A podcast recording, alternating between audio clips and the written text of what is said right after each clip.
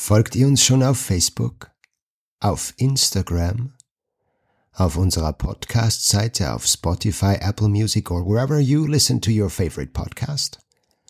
Lasst uns ein Like da, gebt uns ein Herz, vergesst nicht, die Glocke anzuklicken und folgt uns überall hin.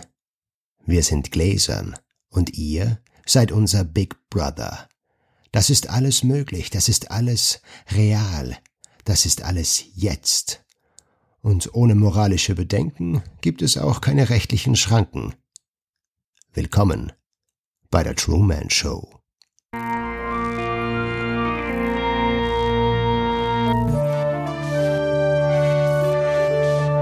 Lawbusters. Spoiler Alert! Herzlich willkommen, liebe Lawlovers, liebe, liebe Zuhörer, liebe alle, die ihr die Zeit findet, uns zuzuhören. Wir sind die Lawbusters. Mein Name ist Maximilian und zu meiner Rechten steht mein Laptop und auf dem Laptop sehe ich Michael Lanzinger, den Gründer, Alt, Altvorderen der Lawbusters auf einem kleinen Bildschirm und neben ihm ist der Drachentöter himself, Michael Grasecker. Meine beiden Mitstreiter, wir sind die drei Musketiere heute. Hallo, ihr zwei. Hallo Max. Hallo Max. Schön, dass wir uns in der zweiten Staffel wiedersehen. Ja, so ist es. Wir, wir sind ja quasi mitten, mittendrin in der zweiten Staffel und haben heute, das ist jetzt nur ein ganz kurzer Disclaimer zu Beginn, einmal den Hinweis oder einen Tipp befolgt, den wir von einem Zuhörer bekommen haben, von, von oder anders, von unserem Zuhörer bekommen haben. Ähm, ähm, genau, vom, vom lieben Georg, der im Moment gerade ähm, dabei ist, seine Rechtsanwaltsprüfung zu schaffen.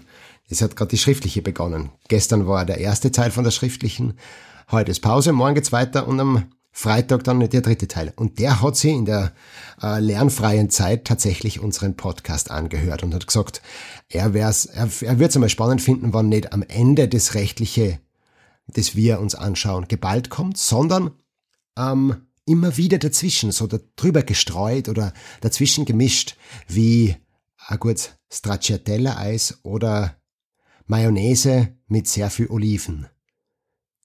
Interessanter. Also, je nachdem, was man halt lieber mag. So, so gute, das war gute Mayonnaise mit, mit Oliven ja. im Sommer, kalt ist immer natürlich, ist immer gut. Das ist immer, das ist der Bringer, ja. Der. Das haben schon die alten Chinesen gesagt.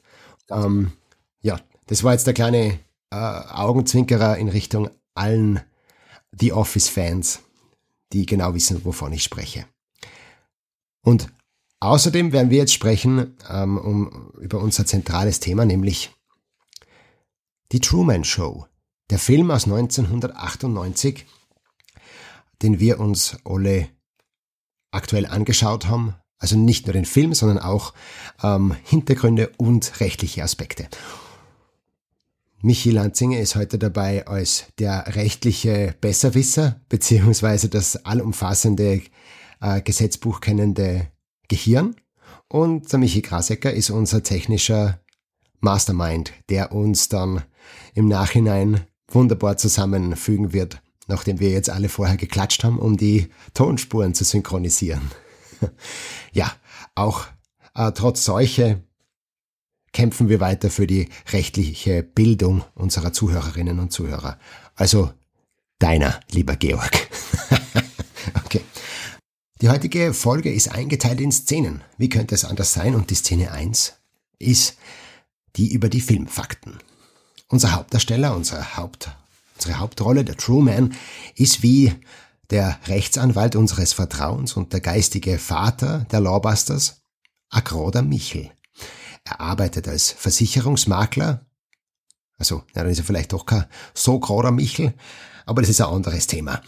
Truman ist verheiratet, sein Vater ist beim tragischen Unglück auf hoher See ums Leben gekommen, seine Mutter sorgt sich vorbildlich um ihn, sein bester Freund Marlon sorgt sich vorbildlich um ihn und die gesamte Stadt, die Truman sein Zuhause nennt, ist vorbildlich, ist Bilder büchlich. es gibt nur ein kleines Problem. Der Truman möchte gern die Welt sehen. Und doch, ähm, irgendwie ist alles gegen ihn. Allen voran ist es seine Psyche, weil irgendwie hat er durch das Unglück von seinem Vater panische Angst vor Wasser. Und leider Gottes lebt er auf einer Insel. Also muss er sich wohl oder übel irgendwie damit zufrieden geben, auf dieser Insel zu bleiben. Außerdem erfordert von einer Lehrerin, äh, dass es sowieso kein einziges Fleckchen auf der Erde mehr gibt, das irgendwie noch erforscht werden könnte. Überall sind die Menschen schon gewesen. Ah ja, und dann fällt ein Scheinwerfer vom Himmel. Und manchmal beschreibt der Radiomoderator jeden Schritt vom Truman äh, oder jede Kurve, um die er birgt und irgendwie äh, regnet es immer genau dort, wo der Truman sitzt und auch irgendwie nur dort, wenn ihr euch erinnert an diese Szene mit dem äh, mit der Regenwolke, die so ja schon fast äh, comichaft ist. Ja, das ist Trumans Leben. Und es ist fake. Es ist inszeniert, es ist kontrolliert, es ist gespielt und nur er ist echt. Oder zumindest ist er der echteste in dem ganzen äh, Fake. Dieses Konzept für diesen Film zumindest stammt vom Autor Andrew Nichol. Der hat auch zum Beispiel Gattaca geschrieben und In Time und Lord of War. Das heißt, der ist wirklich äh, ein ein Könner des, des absurden oder schrägen, grotesken Science-Fiction-Genres. Und inszeniert hat es der Peter Weir, der zum Beispiel den Club der Toten Dichter gemacht hat. Und auch Master and Commander. Uh, ich liebe es ja, wie es ihr vielleicht jetzt gerade hört, uh, das Name-Dropping. Ich sage einfach immer irgendwelche Filme oder Namen von Schauspielern und Schauspielerinnen und dann ist man automatisch inside Hollywood. Habt ihr das gewusst? Will Smith, Kevin Hart, Titanic, James Cameron, Catherine Bigelow. So. Ähm, Chris Rock. Genau, Chris Rock. das ist zum Zeitpunkt ah, ja, dieser Aufnahme ähm, ziemlich lustig. Äh, zum Zeitpunkt dieser Aufnahme äh, sind wir nur einen Tag von den Oscars 2022 entfernt, in der der Will Smith tatsächlich dem Chris Rock eine gepfeffert hat, wie man so schön sagt. Das war abgekartet. Das ähm, ist abgekartet. Das ist eine Verschwörung. So ist, klar. Ganz klar. Das Interessante ist, ich habe mir das Video heute mit meiner, einer meiner Schülerinnen genauer angeschaut, weil wir über das geredet haben. Ähm, Brutalität und vor allem so äh, körperliche Auseinandersetzungen vor der Kamera. Ähm, und wir haben uns das Video wirklich auf Viertelgeschwindigkeit angeschaut und sind zu dem Schluss gekommen, dass, äh, dass er ihm tatsächlich eine Oberkaut hat. Das war eine Backpfeife, eine Ohrfeige. Äh, und wenig inszeniert, sozusagen. Ähm, man kann es ein bisschen an der Reaktion des Geschlagenen erkennen. er hat sich wirklich kurz nicht auskennt. Gut, dass du das jetzt aufklären konntest. Es ist übrigens auch ja. eine Ohrfeige zählt nicht, weil wir gerade bei rechtlichen Aspekten sind, äh, zählt an sich nicht als Körperverletzung, sondern zählt vielmehr als Beleidigung. Während der Faustschlag sehr wohl als äh, Körperverletzung zählen kann, ja. Und Beleidigung ist ja dann ein Privatanklagedelikt. Ganz genau. Oder? Das muss man ja dann selbst als Beleidigter, genau. Genau, als Beleidigter quasi anzeigen, ja, ganz genau. Ja. Das ist ausjudiziert. Ganz im Gegensatz zur Körperverletzung. Die ist ja offiziell. Ah, zu einer richtigen Körperverletzung, genau. genau Offizialdelikt, das heißt, da Offizial. kümmert sich die Staatsanwaltschaft drum. Ganz genau, ganz genau. Aber wieder zurück zum um, ähm, Film aus 1998. Wieder zurück zum Film. Aus dem letzten Jahr. 1998. Das hört sich, das, das ist, habe von dir das mit der Seuche, in der wir gerade leben und ja, letztes Jahrtausend hat es natürlich nur viel besser. Cool. Ja, tatsächlich, 1998. Äh, Hauptrolle ist der Jim Carrey in einer seiner ersten ernsteren Rollen, sozusagen. Ähm, das, der Film ist sogar teilweise ähm, also aufgehalten worden durch ihn, weil er da gerade einen Dummschwätzer gedreht hat und so. Ähm, das haben sie nur fertig dran lassen, weil beide, der Autor und auch der Regisseur, unbedingt wollten, dass der Jim Carrey das spielt. Wobei ganz zu Beginn hätte es eigentlich wer anderer spielen sollen, nämlich der Gary Oldman, was ich mir interessant vorstelle. Aber der Jim Carrey hat das so intensiv gespielt und so äh, überzeugend, dass es eigentlich gar keine andere zweite Wahl geben kann. Die Laura Linney ist die Meryl, seine Frau, und äh, der Noah Emmerich ist Marlon, sein bester Freund. Die Natasha McElhone, McEl, McElhoney, Mac, McElhoney. Ähm, ich weiß, wie man es ausspricht, aber ich mag die Schauspielerin nicht, deswegen sage ich ihren Namen immer falsch. Äh, die, die Rache des kleinen Mannes.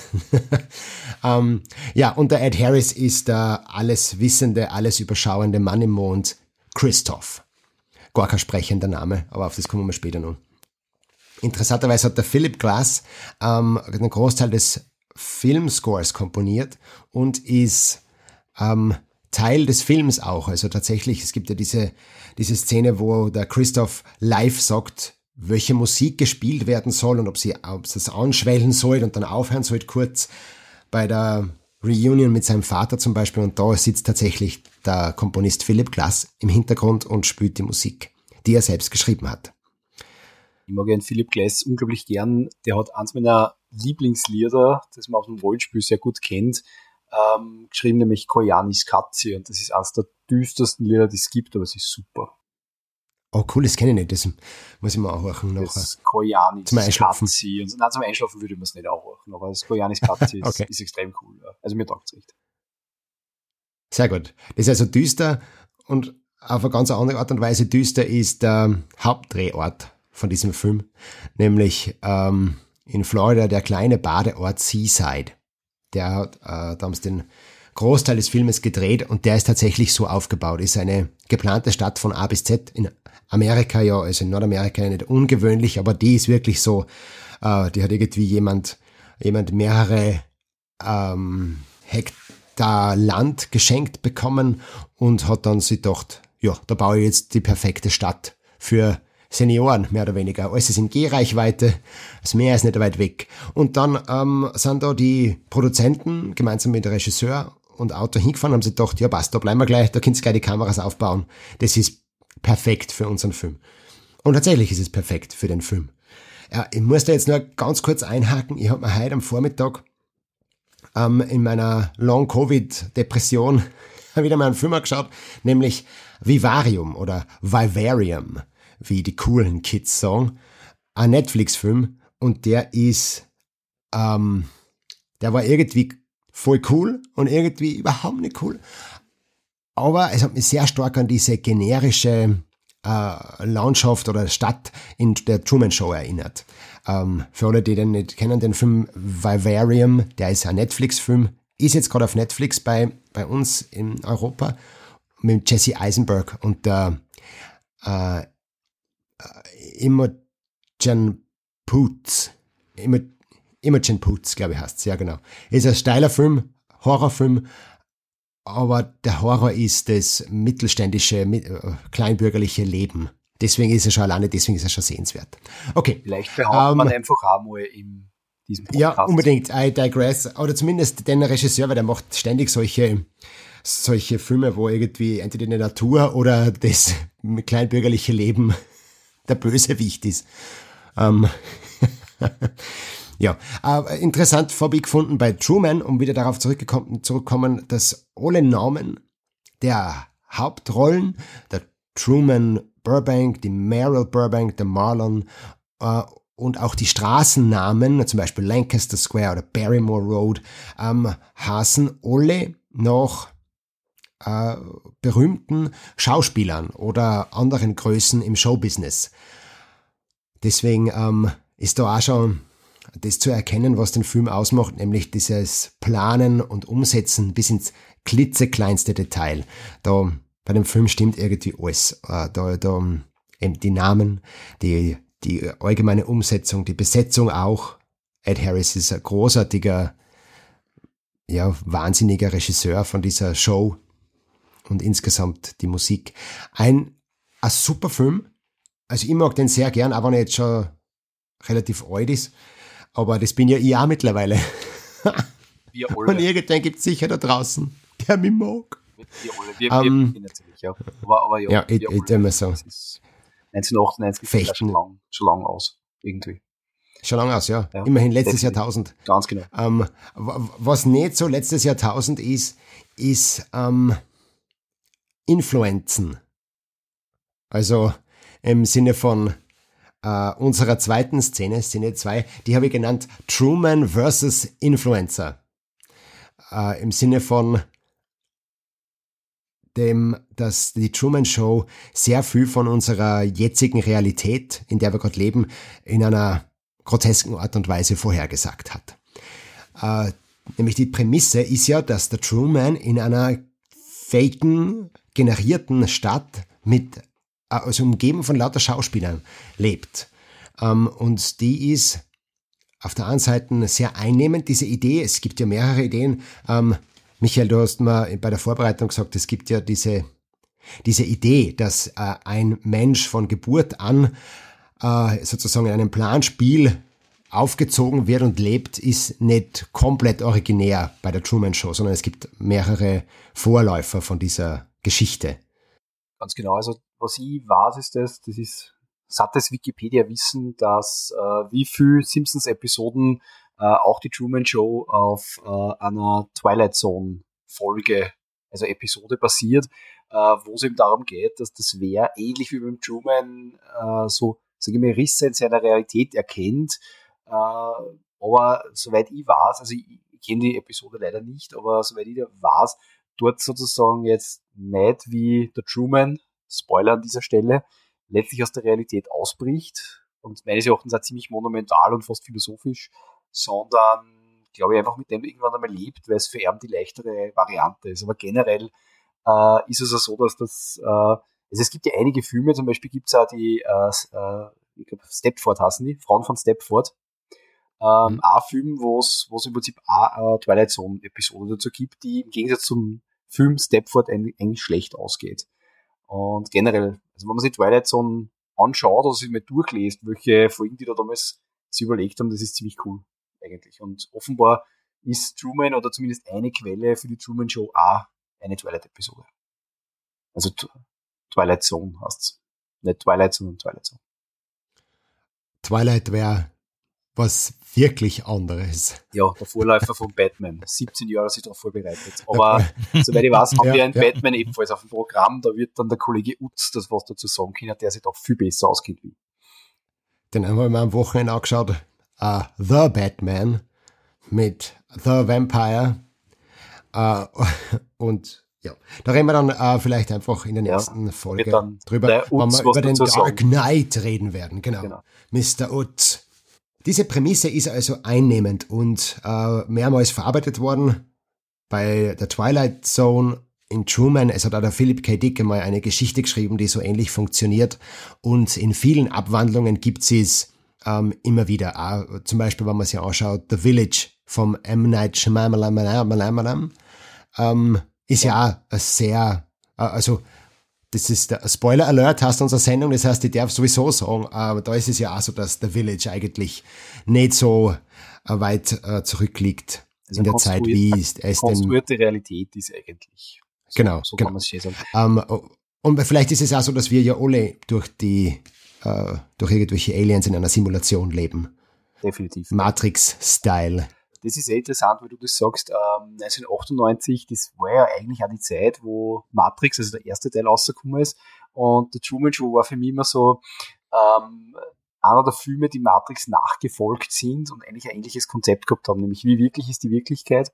Ähm, es gibt ja dann auch den, den 13th Floor gibt's noch und vor allem auch Pleasantville. Mhm.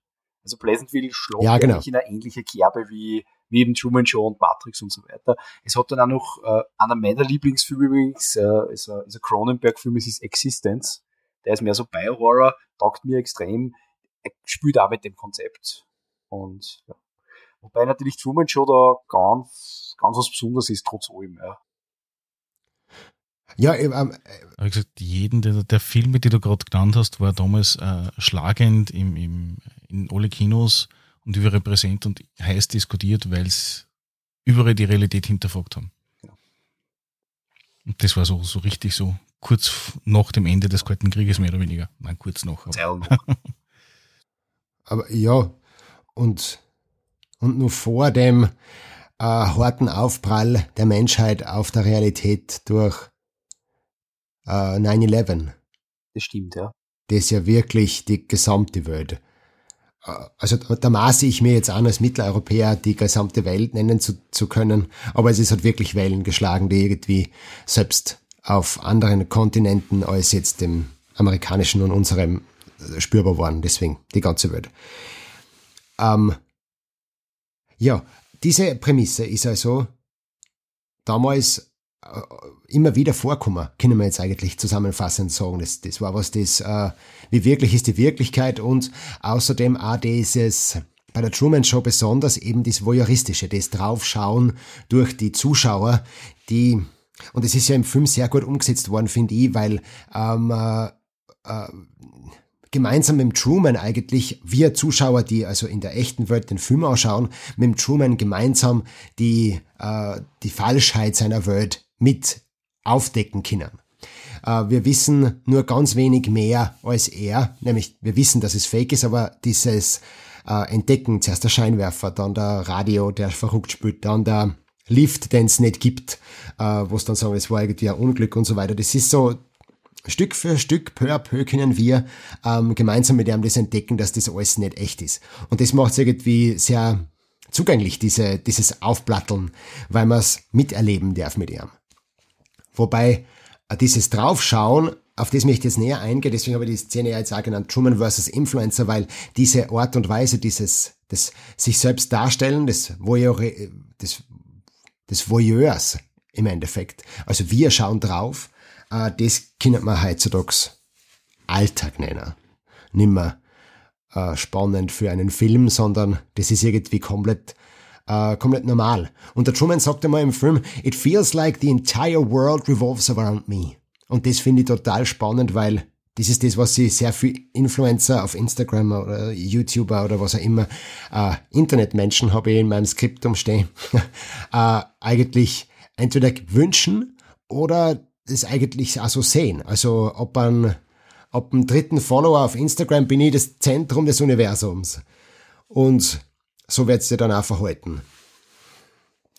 Das ist jetzt aber irgendwie natürlich, äh, äh, ja, nehmen wir unser Kernthema, sag ich jetzt einmal, nicht unsere Kernkompetenz, dieses philosophische, wie wirklich ist die Wirklichkeit, wie fake sind äh, Fotos auf Instagram. Ähm, es ist aber so, dass wir natürlich einen Podcast haben, der sich über Filme äh, beschwert und rechtlich sie äh, zerreißen möchte. Und deswegen ähm, können wir auf was anders eingehen, nämlich ähm, vielleicht irgendwie auf das, was äh, die Implikationen sind durch das, dass wir, dass wir ständig, ähm, dass wir immer gläserner werden, sage ich jetzt einmal so. Ähm, Im Prolog habe ich angekündigt, ähm, dass es ohne moralische Bedenken keine rechtlichen Schranken gibt. Ähm, das heißt, wir sind bei dem Thema Moral als Konstrukt, als philosophisches Konstrukt oder vielleicht ein rechtliches Konstrukt versus das ähm, kodifizierte, normierte, niedergeschriebene Recht in der Form. Jetzt ist die Frage eben, was ist Moral, was ist Recht, was haben sie gemein oder was unterscheidet die beiden eigentlich? Weil Moral wissen wir alle aus Alice im Wunderland. Moral ist, wenn man moralisch ist. aber aber ähm, wann ist man moralisch? Und, und hat das überhaupt was mit dem Recht zu tun? Michael. Wie war das? Rechts ist das, was rechtens ist. Oder? Ah ja, Moral ist, wenn man moralisch ist und Recht ist das, was rechtens ist. Vollkommen richtig. Damit sind wir fertig. Carroll Zirkelschlüsse. Ja tatsächlich ist diese, diese Interaktion zwischen Recht und Moral sehr interessant, weil Moral ist irgendwie so diese gesamtgesellschaftliche Vorstellung, das gesamtgesellschaftliche Konstrukt von was richtig und was falsch ist. Und da gibt es ja in der Rechtsphilosophie gibt's da verschiedene Ansätze, wo man das ableitet. Ja. Ähm, also das Naturrecht zum Beispiel, also dass es irgendwelche natürlichen Vorgaben gibt und deswegen wir äh, das richtig und falsch unterscheiden können. Das kann biologisch deterministisch sein oder es ist einfach der Vernunft, vernunftbegabte Mensch und so weiter oder es ist äh, der, der, der Vertrag zwischen den Generationen und so weiter und so fort. Ja. Ähm, Im Wesentlichen ist es so, jeder Mensch, äh, ungeachtet dort, wo er aufwächst, äh, in Zeit, Ort, Kultur, hat eine gewisse Vorstellung von gut und nicht gut. Es gibt relativ wenige Universal-Tabus auf der Welt, wenn man sich das einmal anschaut. Ähm, zum Beispiel, wahnsinnig kurz Beispiel, es gibt Nahrungsmitteltabus. Nahrungsmitteltabus in verschiedenen Kulturen, die unterschiedlich sind. Ähm, so gut das einzige weltweit gültige Tabu bei Nahrungsmitteln, das wirklich in so ziemlich allen Kulturen gilt, und ich sage bewusst so ziemlich allen Kulturen, ist, dass man andere Leute nicht essen soll. Alles andere ist wandelbar, nach Ort, Zeit und Kultur. Also Moral ist ein gesellschaftliches Konstrukt, wo es darum geht, richtig und falsch zu unterscheiden, um das Zusammenleben zu erleichtern.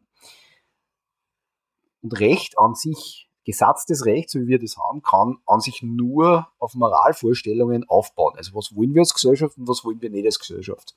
Und ist deswegen äh, ist Gesetz stellenweise, also das Gesetz, also das Recht eigentlich auch reaktiv. Gerade bei mir, meinem äh, Hauptberufsfeld im Strafrecht, sieht man das total gut. Äh, es gibt seit 2021 zum Beispiel das Hass im Netz Bekämpfungsgesetz. Da geht es gegen Hass im Netz. Das war, wenn man sich zum Beispiel 1998 anschauen, beim The Truman Show war das noch kein Problem. Das ist eine gesellschaftliche Entwicklung, die moralische, problematische Konsequenzen nach sich hat. Hass im Netz, Hate Speech, Hasspostings und so weiter. Darum hat man jetzt Strafnormen oder generell Normen geschaffen, um da den Umgang damit zu erleichtern. Also immer, wenn man auf eine Situation trifft, die man noch nicht entschieden hat sozusagen, dann ist es notwendig, sich da entsprechend anzupassen. Das Gesetz an sich verweist nicht direkt auf die Moral, sondern es ist einfach ein Spiegel der Moral, äh, verweist aber teilweise auf die Sitten. Einer der ersten Paragraphen, da würde man der Max zustimmen, den man im Studium lernt, ist der Paragraph 879 ABGB. Da ist die Sittenwidrigkeit geregelt. Da steht im Prinzip drinnen, dass... Das mein... Was? Äh, da muss ich ganz kurz einhaken. Das Bitte Wichtigste, was ja äh, in diesem, dieser Folge im Podcast äh, erfahren werdet, das ist mein Lieblingsparagraph. Von allen. Ich habe da darüber äh, mehrere äh, Dutzend Seiten im Schwiemann-Kommentar gefüllt, nämlich äh, vor allem zur Klauselkontrolle, die im Paragraph 879 ABGB normiert ist. Ähm, Absatz 3. Ja, deswegen, Absatz 3, deswegen bin ich so ein großer Fan sowohl vom Schwimmen als auch von der Excel-Datei, die man nie kein einziges Mal kollabiert ist auf meinem Computer und auch von den Paragraphen. Danke, wieder zurück zu dir und zu den Sitten. Man muss dazu sagen, dass der Max nur deswegen diese Excel-Tabelle und diesen Schwimmen-Kommentar hat bearbeiten dürfen, weil sein fauler, mieser Vorgänger sie rechtzeitig geschlichen hat. Und das kann ich deswegen sagen, weil ich das war. Ich habe nämlich, zu, ich hab nämlich zufällig, also vollkommen unabhängig von Paragraph 879, habe ich nämlich äh, die Arbeit gewechselt und der Max hat meine Stelle mehr oder weniger angetreten und hat mein Erbe da voll abgefangen. Also Max an dieser Stelle und offiziell, es tut mir leid, aber 879 ist trotzdem schön. Auf jeden Fall, dort wird wirklich gesagt, sittenwidrige Paragraphen, äh, sittenwidrige Verträge sind ungültig und es wird dann neu, näher erklärt, naja, was kann sittenwidrig sein. Aber was das genau ist, das muss man sich dann immer anschauen. Und was auch noch ganz wichtig ist, ist, Recht ist im Gegensatz zur Moral durchsetzbar. Also, wenn wer unmoralisch ist, dann kann man das aufregen, dann kann ich nicht mit dem reden, also ich kann quasi gesellschaftlich ächten, aber bestrafen kann ich nicht dafür. Nur wenn es ein Gesetz gibt, dann habe ich die Möglichkeit, als Staat mit der Staatsgewalt, dem sogenannten Imperium, haben wir immer gelernt im Studium, äh, dass ich sozusagen Zwangshandlungen setze. Zum Beispiel den Einsperr oder ja, eine Geldstrafe aufziehe oder sowas. Das kann ich mit Moral nicht. Das geht nur mit gesatztem Recht. Also wir können uns quasi merken, Recht ist im Gegensatz zur Moral grundsätzlich mit Zwangsgewalt durchsetzbar. Und damit wieder zurück zu dir, Max. Ihr könnt euch jetzt vorstellen, dass ähm, als Star Wars-Fan das Use-Studium relativ schwierig zu bewältigen ist. Man überall das Imperium gibt und man sich selbst aber mehr als Rebell identifiziert. Äh, ja, da, äh, ich möchte gerne die Szene 2 damit abschließen, dass ähm, wir im echten Leben keinen Regisseur wie den Christoph haben. Also der Ed Harris schaut uns nicht aus seinem äh, Mondfenster zu und inszeniert unser Leben nicht. Aber wir haben Follower. Und da möchte ich einmal nur zurückkommen auf dieses Phänomen des sich selbst äh, dem Voyeurismus hinzugeben als, als Objekt, nämlich, ähm, dass wir durch diese Follower ja auch wieder irgendwen haben, dem wir es recht machen wollen. Und das ist ja genau der Punkt äh, in einer äh, in, in einem YouTube-Channel oder also auf vielen zumindest und auch auf Instagram in dem Facebook aus, weil Facebook gibt's ja eigentlich gar nicht mehr. Äh, aus mehreren Gründen. Und äh, da, dadurch möchte man es halt irgendwie den Followern recht machen und dann äh, bestimmen die zu einem gewissen Grade bei uns erleben. Da gibt's auch schon Filme, die allerdings weit nicht so gut sind wie, der, wie die Truman Show, deswegen werden wir es nicht besprechen. Ähm, zu Meter. Äh, zu, ja, viel, viel zu Meter.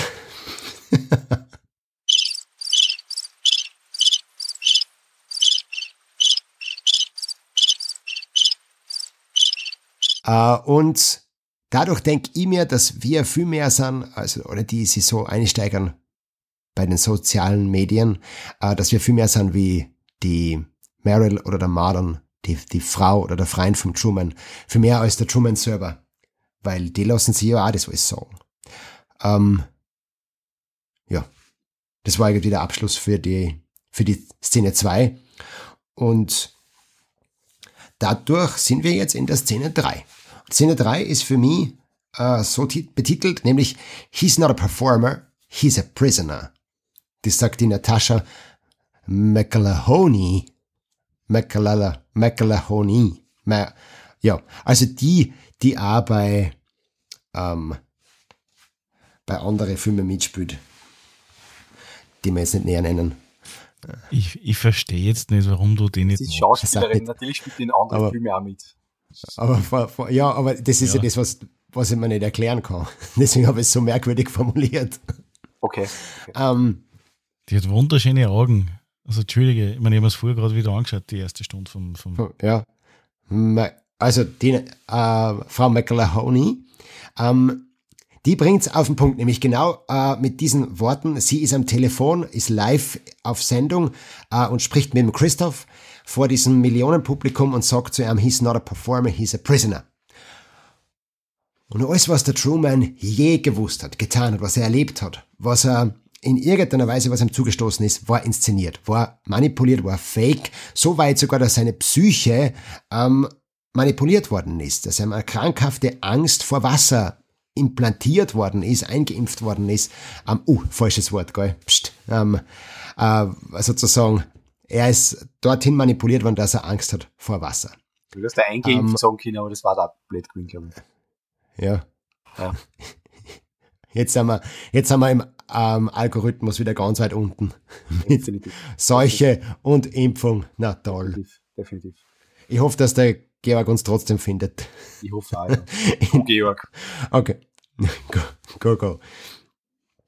Um, so, also alles ist in, Truman, in Trumans Leben so, wie es der Christoph, und das ist ja das Steile, äh, der Christoph hat irgendwie die ähm, Hauptgewalt im Leben von Truman.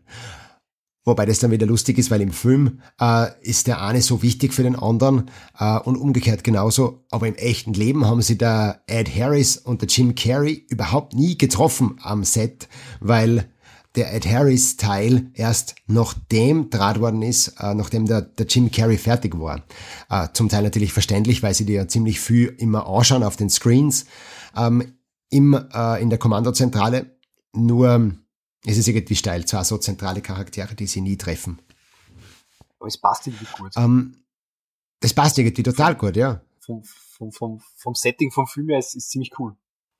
Also, Truman möchte wegrennen, als er immer mehr äh, schnallt, dass die ganze Welt um ihn irgendwie nur Fake ist. Äh, ja, spätestens dann, wann wenn meine Frau da steht und irgendeinen schwindligen Kakao abreißt, als ob es in einer Werbung war, würde ich mir wirklich Gedanken machen, ob noch alles äh, locker ist in meinem Leben. Ähm, apropos, das ist ja sogar, ähm, äh, das ist ja sogar ein Syndrom, also nachdem der Film rausgekommen ist, ist es immer mehr so worden, dass Leute glaubt haben, sie leben in einer falschen Realität, in einer Sitcom, in einer äh, Reality Soap oder was auch immer und alles ist fake. Die Menschen, mit denen es reden, überall sind Kameras versteckt und so weiter. Das ist so weit, dass tatsächlich die Psychologie an den, diesen Terminus technicus entwickelt hat, nämlich das äh, Truman Show Syndrome oder der Truman Show Wahn. Es sind mehrere Menschen so damit äh, diagnostiziert worden, unter anderem ich uh, in der, Gut, in der Zukunft. Der, bin, das ist halt dann die, ja, die das ist die Heilung, genau. Ich bin jetzt Teil von dem, von der Inszenierung. Ich warte nur auf meinen Scheck. Aber gut. Ähm, was ich sagen wollte, ist, der Truman möchte immer der Fahrrenner. Ähm, er sitzt sogar mal ins Auto, und, um diese Angst vor dem Wasser zu überwinden, nämlich er muss über, über Brücken fahren und sitzt ins Auto mit seiner Frau, macht die Augen zu, steigt aufs Gas und sie hat die Hände am Lenkrad und muss dann quasi da drüber äh, lenken, im wahrsten Sinne des Wortes. Ähm, worauf ich hinaus will, ist das, es wird ein Mensch ganz eindeutig gegen seinen Willen an einem einzelnen Ort gehalten. Durch Zwang im Endeffekt. Durch Manipulation, manipulatives Verhalten, aber auch durch Zwang. Es wird ja dann sogar die Straßen anzünden und äh, sehr viel schlimme Dinge angedroht, wann er weiterfährt. So sehr, dass er dann eigentlich auch wieder zurück muss und nicht von der Insel fliehen kann. Oder zumindest in den, außerhalb dieses, äh, dieser Kuppel kommt. Und da äh, gingen natürlich bei mir alle strafrechtlichen Glocken an. Ähm, und da fange ich an, dass ich nachdenke über Nötigung, über Zwang, über Freiheitsentziehung und möchte da dir, äh, Michael, wieder das Wort übergeben und äh, fragen, wie weit ich da weg bin mit meinen juristischen Einschätzungen. Ähm, du bist sogar ziemlich gut unterwegs. Ich habe mir das natürlich in Vorbereitung der Sendung angeschaut, also unsere heutige Episode. Und äh, das ist ganz interessant, dass wir sind im Strafgesetzbuch drinnen und da gibt es den dritten Abschnitt des besonderen Teils, das ist, da stehen quasi die ganzen Delikte drinnen äh, die ganzen äh, strafbaren Handlungen. Und da gibt's die strafbaren Handlungen gegen die Freiheit. Die sind so dem Paragraph 99 bis so Paragraph 108 ungefähr. Und da muss man sich dann fragen, okay, was, was könnte es sein? Ja? Und da gibt's ein paar Dinge, die da durchaus äh, interessant sein könnten. Vor allem war das jetzt im österreichischen Recht äh, ein ziemliches Unikum, weil ich habe da natürlich auch den, den, den Kommentar, also wo das quasi erklärt drinnen ist, was da genau gemeint ist gibt so die Gesetze, gibt es immer Kommentare, wo da die Rechtsprechung drinnen steht. Und da steht überall bei diesen ganzen Geschichten, was ich mir angeschaut habe, so drinnen so, ist im, in der Realität äh, praktisch nicht relevant. Also würde sowas passieren wie beim Truman, es war halt definitiv auch rechtlich gesehen Aufsehen, wenn wir auf einmal äh, mit Paragraphen zu tun hätten, die extrem selten im Recht vorkommen bei uns in Österreich. Ja. Das eine, was man zum Beispiel mir denken kann, war Paragraph 99 StBG, das ist die Freiheitsentziehung. Da geht's rein, äh, dass man sozusagen an einem Ort äh, festgehalten wird, den man eben verlassen möchte. Es wird aber dann noch viel bunter, weil es geht dann in Richtung Paragraph 104 Sklaverei, da geht es gegen die Fortbewegungsfreiheit und dann die Willensbetätigungsfreiheit. Also das setzt quasi diese Freiheitsentziehung nur drauf. Und wenn man es dann nun ganz wieder haben möchte, dann kann man sogar in Richtung Paragraph 104 StGB gehen. Das ist Menschenhandel. Äh, und zwar nämlich, weil der Truman äh, hinsichtlich seiner Arbeitskraft ausgebeutet wird. Da muss man aber eher so angeworben werden. Ähm, allerdings gilt das nicht nur für volljährige Personen, sondern auch für minderjährige Personen. Ähm, das kann es theoretisch auch sein. Ja. Wenn man sich das anschaut von den sogenannten Konkurrenzen, also wenn man jetzt das alles annimmt, was ja alles irgendwie passt, ähm, dann könnte man sagen, naja, ähm, der Paragraph 99, also die Freiheitsentziehung wird durch die Sklaverei verdrängt äh, waren die Sklaverei oder waren sehr engen Anwendungsbereich, also war es eher sogar der Menschenhandel mehr oder weniger. Ähm, man müsste sich da wirklich die einzelnen Umstände, die im Film auch durchaus stark variieren, also weil ja der Truman ja einfach auch öder wird, ähm, entsprechend man sich das anschauen. Ähm, Nötigung und so weiter kommen gerade am Anfang vom Film, wo er einfach auch nicht weiß, dass er ja eigentlich gefangen ist, nicht so sehr in Betracht, weil so Nötigung äh, und, und Drohung und solche Sachen, ähm, da geht es mehr darum, dass, dass äh, auch Gewalt oder eben Zwang ausgeübt wird, der so absolut auch unmittelbar da ist. Ja. Nur zum Beispiel diese Geschichte mit äh, brennendes Benzin und so weiter, das, soweit ich weiß, im Film kommt, das, dann, wenn er, wie er über die brennende Straße drüber fährt, äh, täuschen sie dann mehr oder weniger einen Atomreaktorunfall oder sowas vor, zusätzlichen, damit er ja in die andere Richtung fährt. Ähm, da war die dann schon eher in der Nötigung drinnen. Aber es gibt da sogenannte Konkurrenzen, das heißt, der Handlung kann wirklich äh, mehrere Dinge erfüllen. Jetzt kann man sich natürlich noch fragen, okay, ähm, da steckt ja Filmfirma dahinter, kann die Filmfirma dafür überhaupt zur Verantwortung gezogen werden?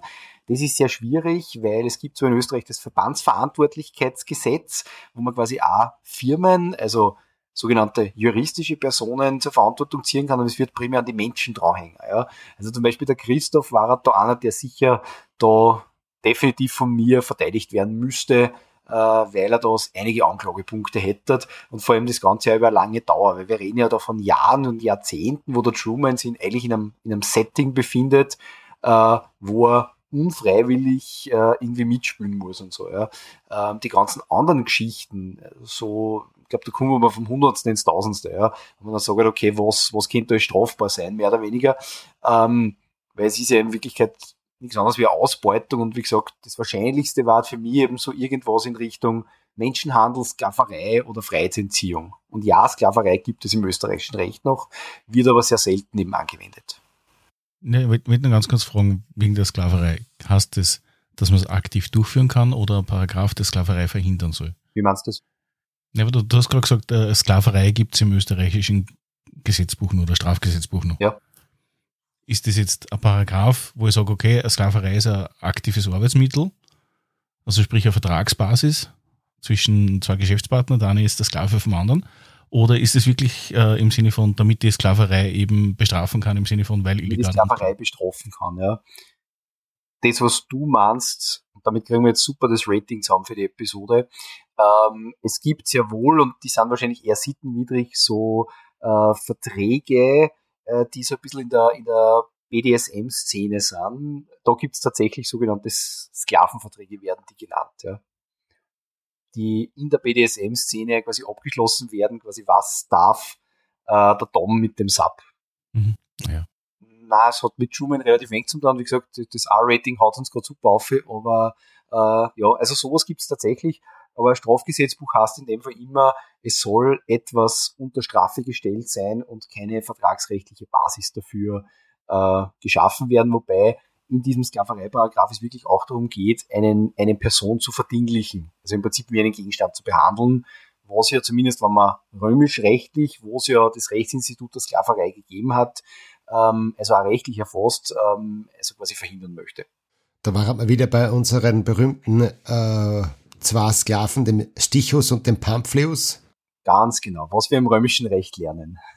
Die im römischen Recht ja immer wieder vorkommen. Und ist tatsächlich so, im Jus-Studium äh, ist gerade am Beginn ein wesentlicher Teil des Stoffes das römische Recht, weil es äh, bis zum heutigen Tag einige Aspekte, vor allem so Kernaussagen und Prinzipien, äh, nur immer so Bestand haben wie damals. Zum Beispiel, einer von deinen Lieblingssprüchen, Michael, ist äh, Pacta sunt servanda. Genau, Verträge sind einzuhalten. Ja. Diese ganze Geschichte mit Sklaverei ist natürlich außer im Strafrecht nirgends mehr zu finden. Das ist allerdings wahr, ja genau. Also es hat schon mal die Paragraphen, also im römischen Recht die Bestimmungen gegeben, was man mit einem, mit einem Sklaven tun soll, der zum Weglaufen neigt. Das haben wir aber, glaube ich, in einer anderen Folge eh schon mal besprochen. Ähm, ja, ich, ähm, für mich war ähm, in, in der ganzen Situation in der sich der Truman befindet, in der sich der Christoph befindet und eigentlich alle Menschen auf der äh, Welt, in der sich das, das Truman-Phänomen abspielt, ähm, also war die eine Frage nämlich, ähm, machen wir uns Sorgen um den Menschen, den wir beobachten, also tatsächliche Sorgen, ähm, leben wir einfach mit mit denen oder benutzen wir den in irgendeiner Form. Also so wie du jetzt äh, immer gesagt hast, so einen Sklaven, den benutzt man ja im Endeffekt wie eine, wie eine Sache. Und im römischen Recht waren Sklaven auch so zu behandeln wie Sachen, also wie ein Stuhl oder äh, ein Mähdrescher oder was auch immer. Und das, äh, das gibt's in der Form natürlich, soll es überhaupt nicht mehr geben in einer modernen, aufgeklärten Welt. Ähm, und irgendwie habe ich das Gefühl, mit je mehr Technologie wir in unser Leben, in unseren Alltag einfließen lassen, umso rückständiger werden unsere Grundsätze, unsere, unsere Haltung. Weil ich habe schon stark das Gefühl, äh, um das nur jetzt ganz kurz, so mein, meine Ansicht ist das, dass wir schon die Menschen zu einem großen Teil einfach benutzen.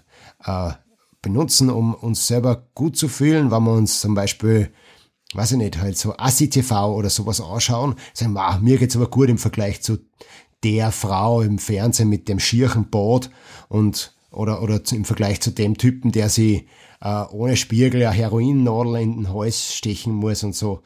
Ähm, da geht's mir ja super gut. Oder ich benutze Menschen, um, ähm, äh, ja, um, um, um Ziele besser zu erreichen. Oder erreichen zu können oder zumindest der Illusion sich hinzugeben, dass wenn ich mir jetzt die ganzen ähm, super Hipster auf Instagram anschaue, die das perfekte Leben führen, aber auch nur auf Instagram eben, ja, da, da sind wir schon sehr stark im Benutzen und nicht mehr nur im Mitleben oder im, im reinen Voyeur sein und im reinen Draufschauen.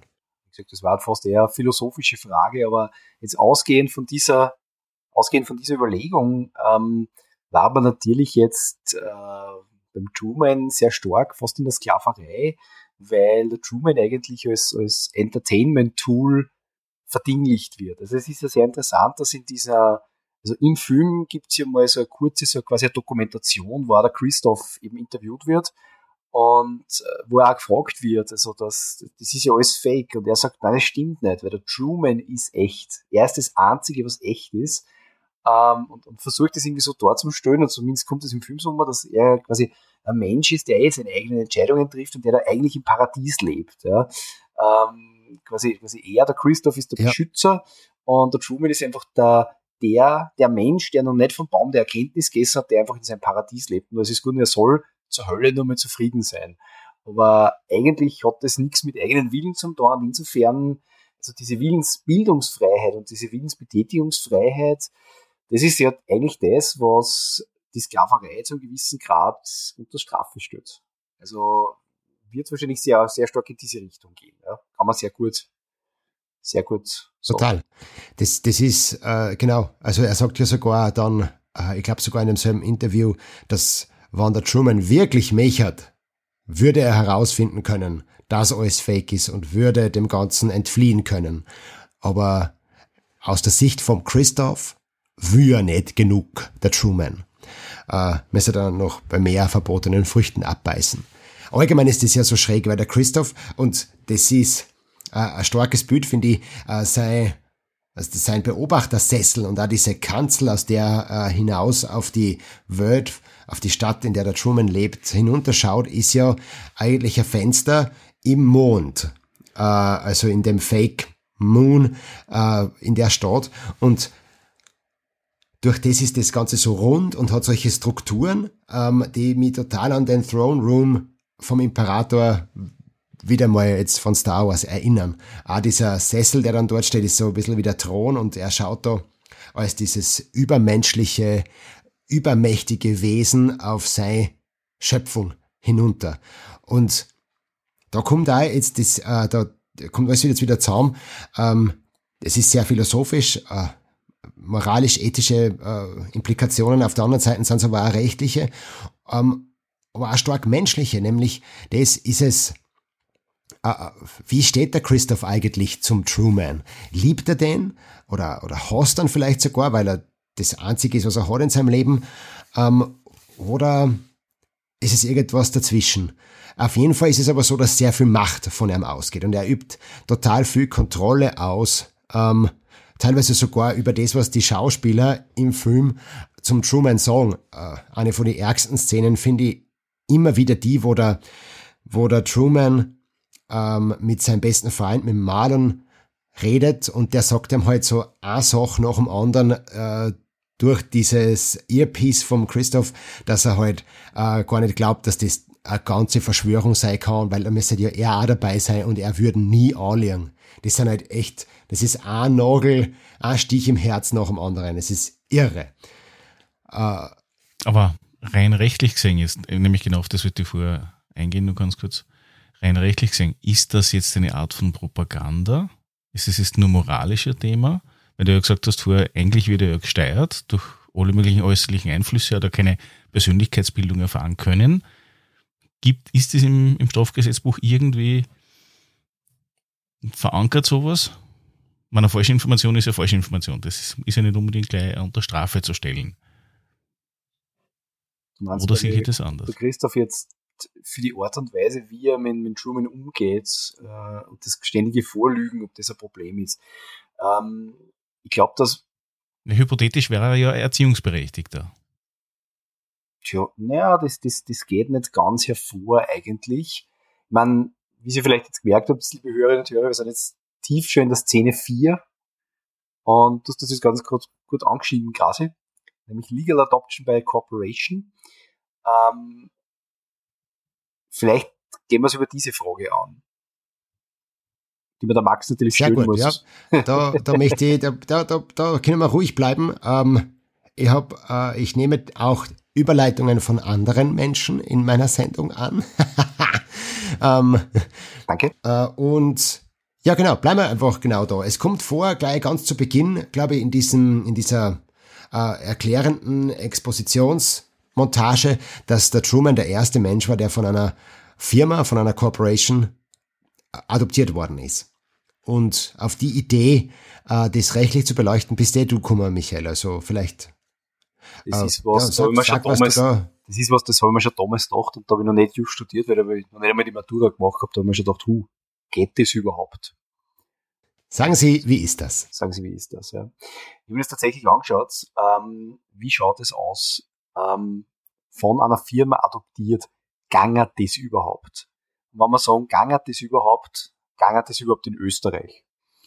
Es ist ja so, dass die Adoption an sich heißt äh, im Gesetz Annahme an Kindesstatt. Das hat damit zu tun, weil das dort was geregelt ist, das ABGB, das ist schon über 200 Jahre alt und das wird zwar immer wieder erneuert, aber verwenden sehr alte Begriffe. Und da gibt es die Paragraphe 191 bis 203 ABGB und da ist das geregelt. Adoption ist grundsätzlich die Nachbildung äh, eines Eltern-Kind-Verhältnisses. Das heißt, das Gesetz sagt, es gibt ein gewisses Rechtsverhältnis zwischen biologischen Eltern und dem biologischen Kind und das kann man rechtlich nachbilden. Und das ist dann quasi die Adoption oder die Annahme an Kindesstatt. Und es wird im Gesetz gesagt, es dürfen nur Personen adoptieren, die entscheidungsfähig sind, das sagt der Paragraph 191 ABGB. Sie dürfen auch nicht vertreten werden. Äh, außerdem müssen sie das 25. Äh, Verzeihung, das 25. Lebensjahr vollendet haben, das sagt der Paragraph 193, und müssen älter als das Wahlkind sein. Außerdem muss es einen Vertrag geben zwischen dem Wahlkind und den Wahleltern. Also wir brauchen einen Adoptionsvertrag, der nicht quasi zwischen den alten Eltern und den, also den, den biologischen Eltern und den Adoptiveltern oder den, was auch immer geschlossen wird, sondern grundsätzlich zwischen dem Wahlkind selbst und den Wahleltern. Und wenn das Wahlkind nur minderjährig ist, gibt sogar eigene Regelungen. Also wenn schon quasi das erfassen kann, dann darf es trotzdem den Vertrag sozusagen selbst unterschreiben und sonst muss das ein gesetzlicher Vertreter, der halt bestellt wird, abschließen. Ähm, und das ist recht spannend, nämlich von der Formulierung von Gesetze, weil es, es steht nicht drinnen, Menschen oder natürliche Personen, sondern es steht nur Personen. Jetzt kennen wir im Gesetz natürliche Personen, das sind Menschen und juristische Personen, das sind Menschen nachgebildete rechtliche Entitäten, das sind zum Beispiel GmbHs, AGs und so weiter, das sind juristische Personen. Ähm, das heißt, jetzt rein, wenn man das Gesetz einmal so liest, dann gibt man so, naja, Personen kennt der juristische Person auch sein. Also es kann auch eine Corporation sein. Äh, wenn man es aber trotzdem liest, dann sagt man, man darf sich nicht vertreten lassen. Eine juristische Person muss immer von einer natürlichen Person vertreten werden. Ähm, und es ist ja die Sache mit dem Alter, also mit dem Lebensjahr. Ähm, und Eltern und Kind wird da immer gesagt, also Wahleltern und Wahlkind. Also rein, wenn man das so liest, kommt man eigentlich nur zu dem Schluss, dass nur natürliche Personen äh, jemand adoptieren können. Das bedeutet, das, was da im Film quasi gesagt wird, dass quasi der Truman das erste Kind war, das von einer Firma adoptiert wurde, von einer Corporation, das würde in Österreich nicht gehen. Und damit äh, sind wir auch bei der Frage, die du gestellt hast, quasi.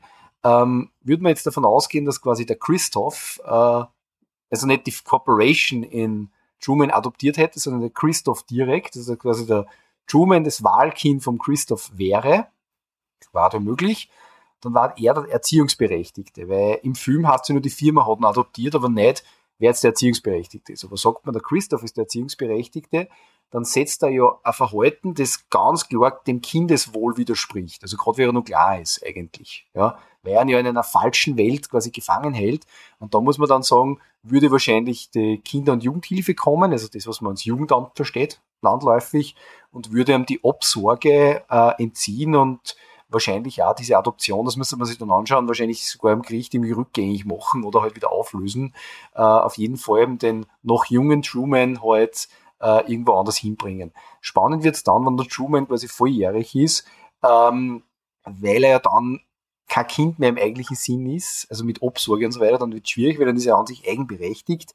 Ähm, das wäre wahrscheinlich ein Fall, den es in Österreich so wahrscheinlich noch nie gegeben hätte.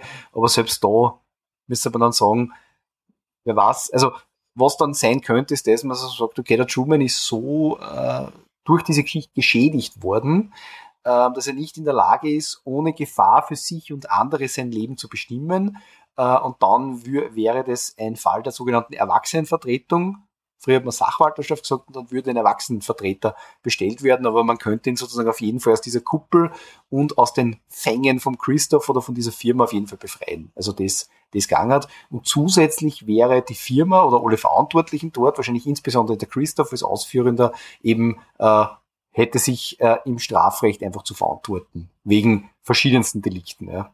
Würde auf alle Fälle in Österreich nicht gehen. Das ist, ja. denke ich mal, das Wichtigste. Lange Rede, kurzer Sinn, von einer Firma adoptiert werden, geht in Österreich nicht. Ich finde es immer so spannend, wie wir Juristen das aufbauen, ob was geht oder nicht, weil, ähm, ja, jetzt, wie es du aufbaust, war so, dass du sagst, naja, das, da steht eine Person, da steht aber nicht, ob es eine natürliche Person sein muss, sondern es ist, Person ist einmal Person, kann juristisch genauso gehen, und dann kommen aber, kommen aber 20 äh, klare Neins. und ist dann so, ah, fast haben wir es geschafft.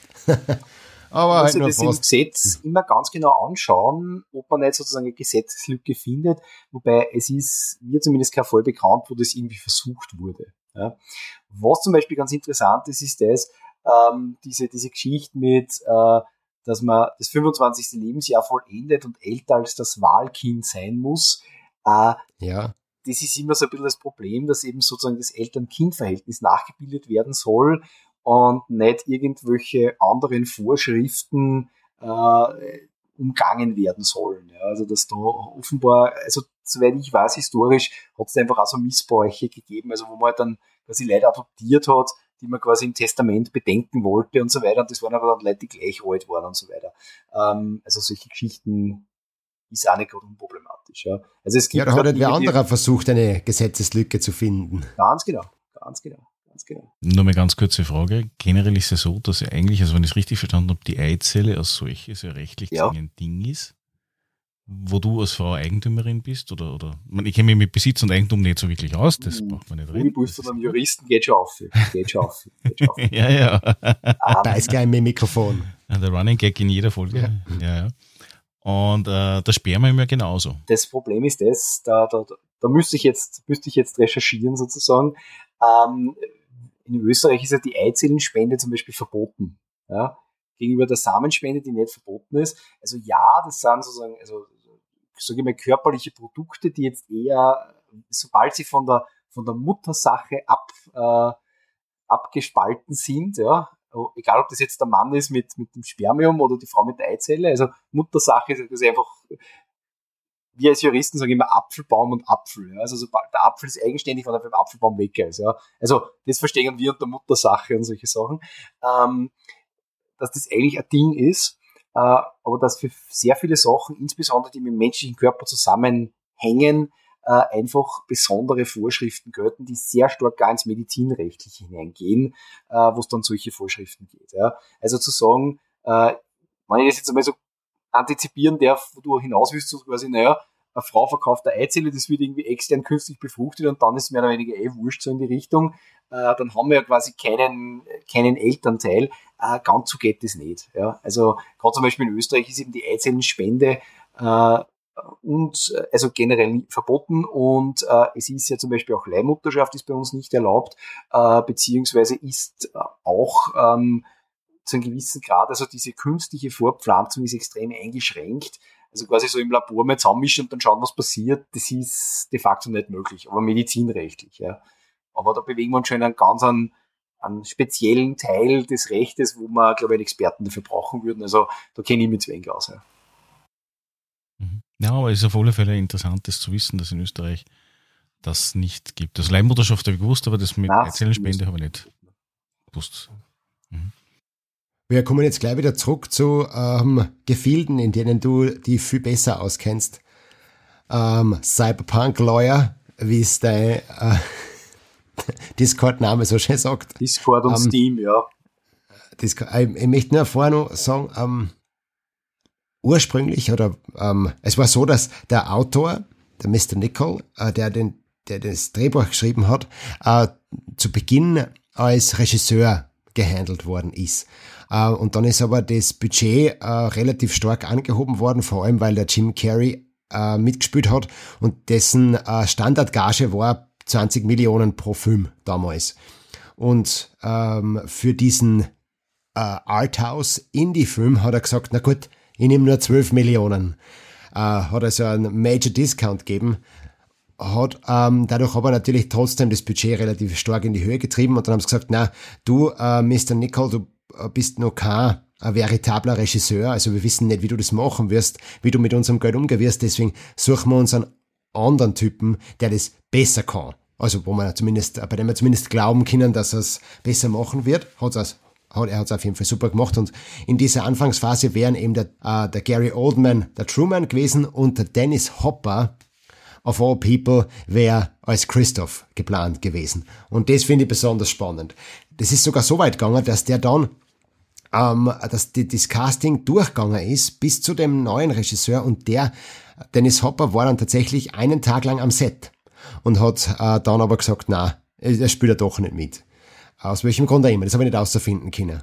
Manchmal ähm, ist es aber tatsächlich so, dass man, dass Schauspieler gecastet werden und ähm, schon drehen und dann aber doch umbesetzt werden. Ähm, ein super Beispiel ist, finde ich, die, die Rolle der der, äh, der Captain, der, der, der Captain Janeway in der Voyager. Star Trek, Star Trek Voyager, genau. Gut, dass du das ähm, jetzt sagst. Das, da, da, die, Kate Mulgrew hat ja die Captain Catherine Janeway gespielt und davor äh, gibt's schon Probeaufnahmen und äh, tatsächlich einfach Aufnahmen von Szenen mit der Nicole Janeway, äh, die davor äh, die äh, höchste Position auf der Voyager haben hätte sollen.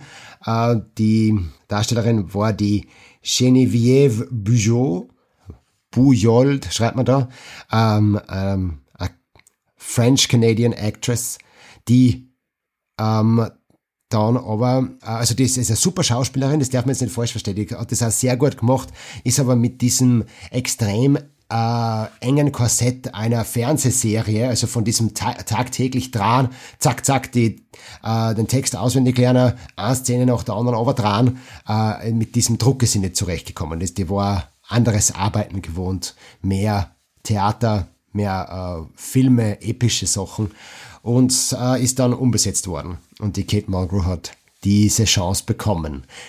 Ja, ich möchte dazu nur sagen, dass ich mir, mir gerade vorgestellt habe, wie das war, wenn eben der Dennis Hopper, der Christoph Green war, der Gary Oldman, der Truman und ich, ich komme zu dem Ergebnis von meinem geistigen Auge, es war ein interessanter Film gewesen, aber ich glaube, er war wesentlich düsterer geworden, rein von die Schauspieler her, gefühlsmäßig und war vielleicht fast eher mehr äh, so, so nur mehr Twilight Zone-artig oder vielleicht mehr Horror geworden. Also nicht so dieses, dieses dieser spezielle Film, der so geworden ist, ich glaube, er war düsterer geworden.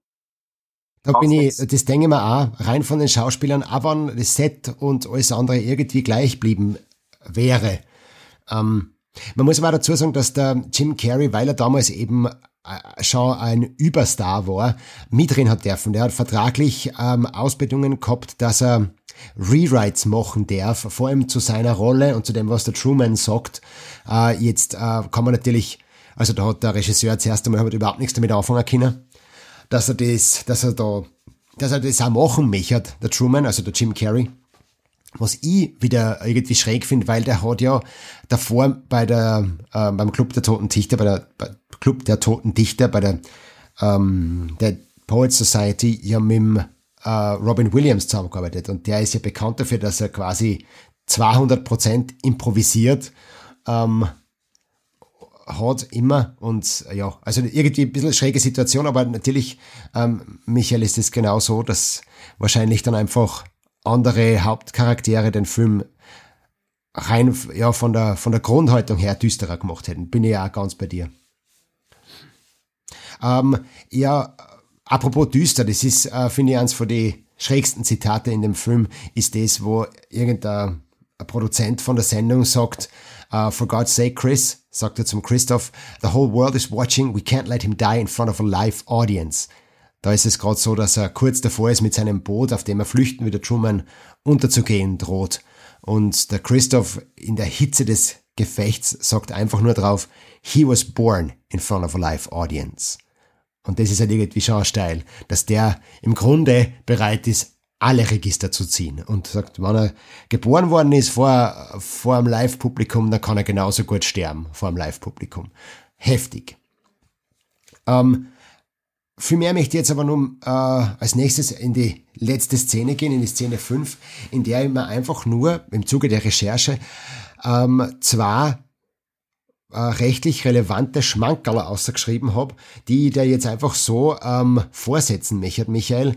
Ähm, nämlich äh, zum einen den Aspekt, der Truman hat mehrere Schauspieler um ihn herum, sehr viele Schauspieler, die ihn äh, verwöhnen, äh, bemuttern, äh, Freunde sein etc. Und er hat vor allem auch eine Frau. Und diese Frau erfüllt ähm, alle ehelichen Pflichten, ich sage jetzt mal sehr juristisch, die man so zu erfüllen hat. Unter anderem äh, vollzieht sie auch den Beischlaf mit dem Truman.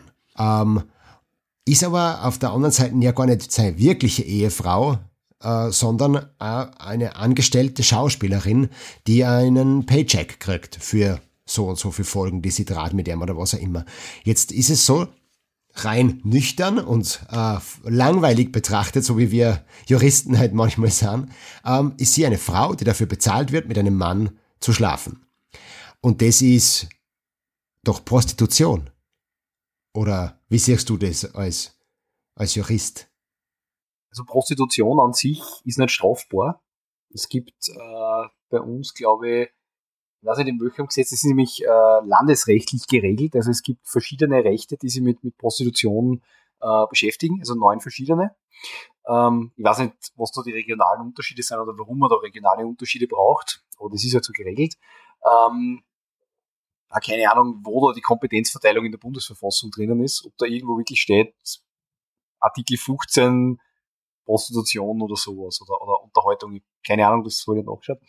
Ähm, aber tatsächlich, Prostitution ist jetzt nicht strafbar, äh, ist erlaubt. Interessanterweise gibt es aber was, das habe ich natürlich gefunden, ähm, den Paragraph 215.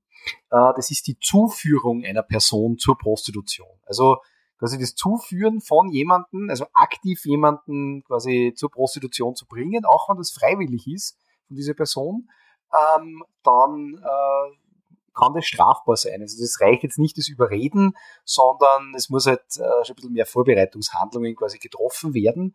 Ähm, andererseits muss man sagen, es gibt ja trotzdem auch Personen in Filme, wo man weiß, dass die gibt von Freund, äh, die ja dort den Beischlaf vollziehen. Pornografie nennen sie das, glaube ich. Und da hätte ich noch nie gehört, dass da jetzt irgendwer ja, genau, nie, nie gehört. Ähm, und da hätte ich jetzt noch nie gehört, dass da irgendwer wegen Zuführung zur Prostitution angeklagt worden wäre oder sowas. Äh, ich glaube tatsächlich, dass ähm, wenn das quasi ausgeredet ist, wenn das der freie Entscheidung war, ähm, tatsächlich äh, strafrechtlich unproblematisch ist. Viel spannender finde ich das eigentlich, das ist mir so kurz in der Vorbereitung nur eingefallen, ähm, wie es mit dem Arbeitszeitgesetz ausschaut. Also mit Ruhezeiten und so weiter. Weil, also zum Beispiel jetzt die Nebendarsteller, die können einmal sagen, sie sind einmal auf Urlaub. Aber zum Beispiel die Frau von ihm oder der Marlon, ja, die sind ja immer da im Film. Also die leben ja quasi dort und da denke ich mir schon, also wie, wie ist denn das? Also wie, wie, wie haben die ein Privatleben und, und wie wird das zahlen? Ist das ein All-In-Vertrag oder, oder, oder Ich wollte wollt gerade sagen, das ist der, das ist der, der Gott unter den All-In-Verträgen. Die Mutter aller All-In-Verträge, ja, genau. rechtlich gesehen, ja. äh, also wie das ist und, und was, was da war mit Kündigung und so weiter. Ich glaube, die, die Frau von ihm sagte dann, naja, man schreit ja ganz laut, ich kündige, ganz zum Schluss einmal, wo er es ja irgendwie äh, mehr oder weniger aufdeckt mit irgendwas. Ja, aber darf ich noch ganz, ganz ja, kurz da einquetschen. Und zwar im Endeffekt ist es so, dass sie ja grundsätzlich, wenn sie schläft, ist sie frei, so gesehen, wenn man es genau nimmt. Und auf der anderen Seite ist es ja so, dass sie in der Früh in die Arbeit fährt, also in die, ins Krankenhaus, genau. wenn man nicht alles täuscht, und am Abend wieder retour kommt. Das heißt, das wird wahrscheinlich genau ihre freie Zeit sein. Das kann man so argumentieren, aber also ich glaube, wir sind da eher an die, die amerikanischen Arbeitszeitgesetze, die, was man so hört, ein bisschen, ein bisschen freier sind wie bei uns, ähm, gebunden. Oh, ja. Aber, aber also ich, ich stelle mir das auch mit, mit der Arbeitssicherheitsinspektorat sehr schwierig vor, also ob die dann da kommen und sagen, ja, das passt irgendwie nicht und so. Also schwierig, ja. Und, und, und ich glaube, selbst mit den Sondernormen in Richtung Pflegedienst und so weiter kommst du nicht durch mit dem, was die da letztlich leisten, ja. Also, wie gesagt, ich sehe da eher so Arbeitszeitgesetz. Ich hoffe, das beantwortet deine, deine schnelle Frage, Max. Ja, es finde ich, es finde ich einen spannenden Gedanken, der, auf den bin ich, auf den bin ich tatsächlich nicht gekommen, dass die ja eigentlich die ganze Zeit in der Arbeit sind. Ist super. Sehr gut. Ähm, on, ja.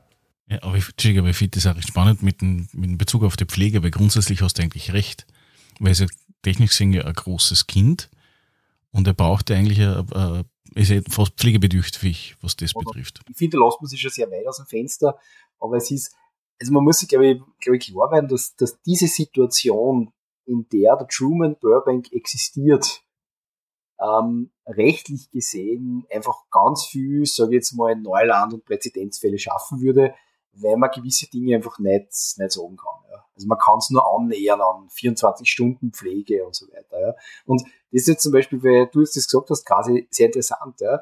Also wir nehmen den, den, den Truman im Film als normalen, erwachsenen Mann wahr. Ja, mit normale Bedürfnisse oder das, was sich Amerika unter normale Bedürfnisse vorstellt. Ähm, aber stimmt, es ist wirklich die Frage, also wenn jemand in einer vollkommenen Kunstwelt aufwachsen würde, ob man dann nicht sagen müsste, okay, er ist so wenig vorbereitet, in einer realen Welt oder in der Welt, was wir als real empfinden, zu existieren, ob er nicht dann wirklich sogar äh, eingeschränkt wäre. Ja? Also das, das ist eine gute Frage. Also ob das nicht sogar eine Art von, von äh, Notwendigkeit der Erwachsenenvertretung wäre, wenn man sagt, das, das, das geht einfach nicht mehr. Ja? Das ist eine spannende Frage, die, die ich so nicht beantworten kann. Ein soziales Handicap in Wahrheit. Sozusagen, ja, sozusagen, sozusagen. Weil er ja von der, von der richtigen Welt nichts weiß. Er kann gar nichts wissen. Das war genau das, der Punkt. Also das Ziel von der Truman Show war ja in, vor der, von der realen Welt so, so gut wie es geht aus seinem Horizont aus so fernzuhalten. Vielleicht können wir das Ganze jetzt ähm, mit einem etwas weniger philosophischen und moralischen, ethischen und äh, prostitutionsbezogenen Punkt beenden. Ähm, äh, eine Sache habe ich nämlich nun, die ist auch in, die viel so äh, YouTube-Rezensionen äh, vor, nämlich das, dass im Radio, er fährt ja jeden Tag mit dem Auto und im Radio auf der Station, die er immer hört, gibt's eigentlich nur äh, klassische Musik oder andere Musik, die halt äh, so ganz offensichtlich hörbar in der Public Domain ist in irgendeiner Weise. Das heißt äh, höchstwahrscheinlich äh, bis zu einem großen, also zu einem großen Grad äh, royalty free, ohne Lizenzen und so weiter. Ähm, und das finde ich halt einen spannenden Aspekt, der ja eh in sehr vielen Filmen immer wieder vorkommt. Äh, ja, wie da wir mit der Musik? Lassen wir es uns eigens schreiben von Komponisten, nehmen wir Pop-Songs und zahlen dafür viele Millionen an äh, die, die großen Studios. Oder machen wir uns keine Gedanken drüber und bis, äh, bis, bis vor kurzem war, an, singen wir einfach in einer Geburtstagsszene das Lied Happy Birthday und kommen dadurch in die Lizenzhölle auf Erden, weil das ja ähm, tatsächlich, das Lied hat jemanden gehört, nämlich zwei Schwestern in Amerika, die haben das Lied äh, unter einer Fuchtel gehabt, viele Jahre lang. Deswegen hat's so, gibt's jetzt so viele unterschiedliche Geburtstagslieder von äh, Serien und Filmen erfunden, die sie es nicht leisten haben können, dass sie, dass sie diese Royalties zahlen. Ähm, worum geht's in dem äh, Zusammenhang überhaupt, Michael? Wenn, wenn wir jetzt reden davon, dass es Public Domain Lieder sind oder klassische Musik gespielt wird und so weiter? Es ist so, dass äh, bei uns heißt das Urheberrecht, in Amerika zum Beispiel heißt es Copyright oder Copyright Law. Da geht es im Wesentlichen darum, dass äh, es geistiges Eigentum gibt. Das können Bücher sein, äh, das kann insbesondere Musik sein, können auch Filme sein und die unterliegen eben ähm, geistigen Eigentum, nennt sie das. Also von dem Urheber, Urheberin, also der das geschaffen hat, der es ausgedacht hat, äh, der hat die Verwertungsrechte dran und diese Verwertungsrechte muss man lizenzieren. Das heißt, man kauft es nicht streng genommen, sondern man lizenziert es. Das ist ein bisschen was anderes wie ein Kauf. Geht jetzt, glaube ich, ungefähr eine Stunde drüber reden, was so da der Unterschied ist, aber ich glaube, das will da kein anderer. Ähm, und es gibt eben diese Möglichkeit, dass man sagt, dass irgendwann einmal Lieder eben so bekannt sind, ähm, oder so im allgemeinen Gebrauch drinnen sind oder weil es schon so lang gibt, also meistens 70 Jahre nach dem Tod des Urhebers, der Urheberin, äh, dass die eben dann urheberrechtsfrei sind oder man sagt eben Public Domain. Es gibt mittlerweile auch äh, Lieder, Musikstücke, generell Werke, die absichtlich so gestaltet sind von die Rechte her, dass einfach jeder benutzen kann. Ja. Das nennt man Public Domain. Es gibt da so sogenannte offene Lizenzen und da geht es einfach um das. Ja. Äh, dass ich sage, okay, wenn ich jetzt eben nicht Geld in die Hand nehmen will, also Tantiemen zahlen muss, Abgabe, äh, bei uns in Österreich gibt es eben zum Beispiel die, die, die AKM, glaube ich, wenn ich mich jetzt nicht täusche. Ähm, das sind ja, genau, AKM. Genau, das sind so sogenannte Verwertungsgesellschaften, die bündeln diese ganzen Rechte und schütten das dann an die jeweiligen Künstler aus. Da gibt es ein Verwertungsgesellschaftengesetz, äh, das das zum Beispiel in Österreich und letztlich auch weltweit regelt. Und äh, das ist halt immer das Problem, weil wenn ich jetzt äh, wahnsinnig bekannte Musik in meinen Film, in meiner Fernsehserie möchte, dann zahle ich unter Umständen relativ viel Abgabe. Ähm, also habe ich entweder die Möglichkeit, ich heuere jemanden an, der selber die Lieder schreibt, dann kehren die Lieder mir oder dem und der lizenziert mir's. Äh, oder ich nehme was, was quasi eben schon Public Domain ist, wo ich nichts mehr zahlen muss. Und gerade klassische Musik, also alles, was so vor 100 Jahren ungefähr geschrieben worden ist, bin ich schon recht gut dabei, dass das einfach äh, mittlerweile auch äh, ohne Probleme verwendet werden kann. Wobei da ähm, möchte ich jetzt zwei Grätschen die Blutgrätsche nur machen. Nämlich, ähm, ich krieg jedes Jahr von der AKM meine Tantiemen ausbezahlt, weil ich ja äh, Mitglied einer Band bin. Und ähm, tatsächlich gibt's jedes Jahr wieder einen Menschen, der, wahrscheinlich auch der Georg, der sich die, der sich die drei Lieder anhört, die wir auf Spotify haben. Und da kommen dann immer äh, die, die Rup, ah, na, das der, die Währung darf ich jetzt nicht erwähnen, gell? Wir bleiben unpolitisch ähm, kriege ich immer wieder meine Tantiemen ausbezahlt, die sich in äh, mikroskopischem, schon fast homöopathischem Bereich befinden.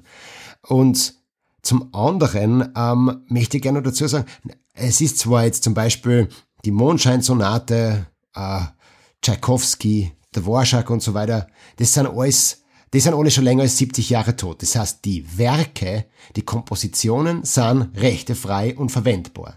Man muss aber, und ich glaube, da wird immer sehr kurz, also immer zu kurz gegriffen, aufpassen, äh, für die, weiß ich nicht, die Symphonie Schöne neue Welt braucht man ja nicht nur die Notenblätter und die Partitur, sondern ähm, den einen oder anderen Musiker, um äh, diese äh, ja, Werke tatsächlich also in ihrer vollen Schönheit genießen zu können. Äh, und da muss man dann nicht aufpassen, dass halt oft das Symphonieorchester oder eine Philharmonie äh, das, die, diese Werke spielt, aufführt und äh, die haben dann wieder Rechte an ihrer Interpretation dieser Stücke, dieser Werke.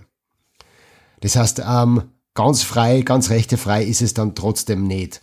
Außer es ist vielleicht tatsächlich äh, so eine Konstellation, dass das eine Aufnahme ist, die halt 1910 gemacht worden ist und dann auch die nicht weitergegeben worden ist, ähm, rechtemäßig an irgendwie ein, äh, ja, ein Studio, eine Produktionsfirma oder sonst irgendwas. Ja, natürlich. Ist gar nicht so ohne. Das, das ja. vollkommen recht, ja. Aber das heißt im Umkehrschluss, wenn du selber die unvollendete Mondscheinsinate, also Sinate einspürst, dann bist du eigentlich der rechte Inhaber dann von dem Musikstück, von der Interpretation. So ist es. Ja, wenn du zum Beispiel jetzt... Wenn ähm, das nicht irgendwie äh, Upload-Filter kennt. Ja, wenn du jetzt so. Äh, für Elise fehlerfrei spielen kannst, vor allem den Teil, der dann nach dem Teil kommt, den alle kennen, äh, der ziemlich eingeht in die, in die Tasten, in die Finger, dann, ähm, dann kannst du es aufnehmen und es gehört dir. Genau. Also gehört dir im Sinne von, du darfst es verwenden, ohne dass du was zahlen musst dafür. Ähm, würde ich sagen, ist Zeit für, ein, Zeit für, ein, für die Abmoderation, oder? Ja, ja, genau. Für mich ist es nämlich jetzt so, ähm, ich habe nur einen Aspekt, nämlich die Catchphrase vom Truman. Das, was er immer wieder sagt. Ähm, und das möchte ich jetzt gern um, umdran, nämlich, ähm, wenn man genau darauf achtet, äh, sagt er, diese Catchphrase ist so allgemein gehalten, dass er alle Zuschauer, Zuschauerinnen in ähm, allen möglichen Zeitzonen gleichzeitig ausspricht. Und mit diesem Zitat möchte ich dann enden. Davor möchte ich aber noch ganz kurz sagen, danke Michael und danke Michael ähm, für, für eure Expertise jeweils und das super Gespräch heute äh, über Truman, über, über Themen wie, wie wirklich ist die Wirklichkeit und ähm, darf ich Happy Birthday singen in einem Film oder nicht? Und alles, was dazwischen ist. Um, and in case I don't see you, good afternoon, good evening, and good night.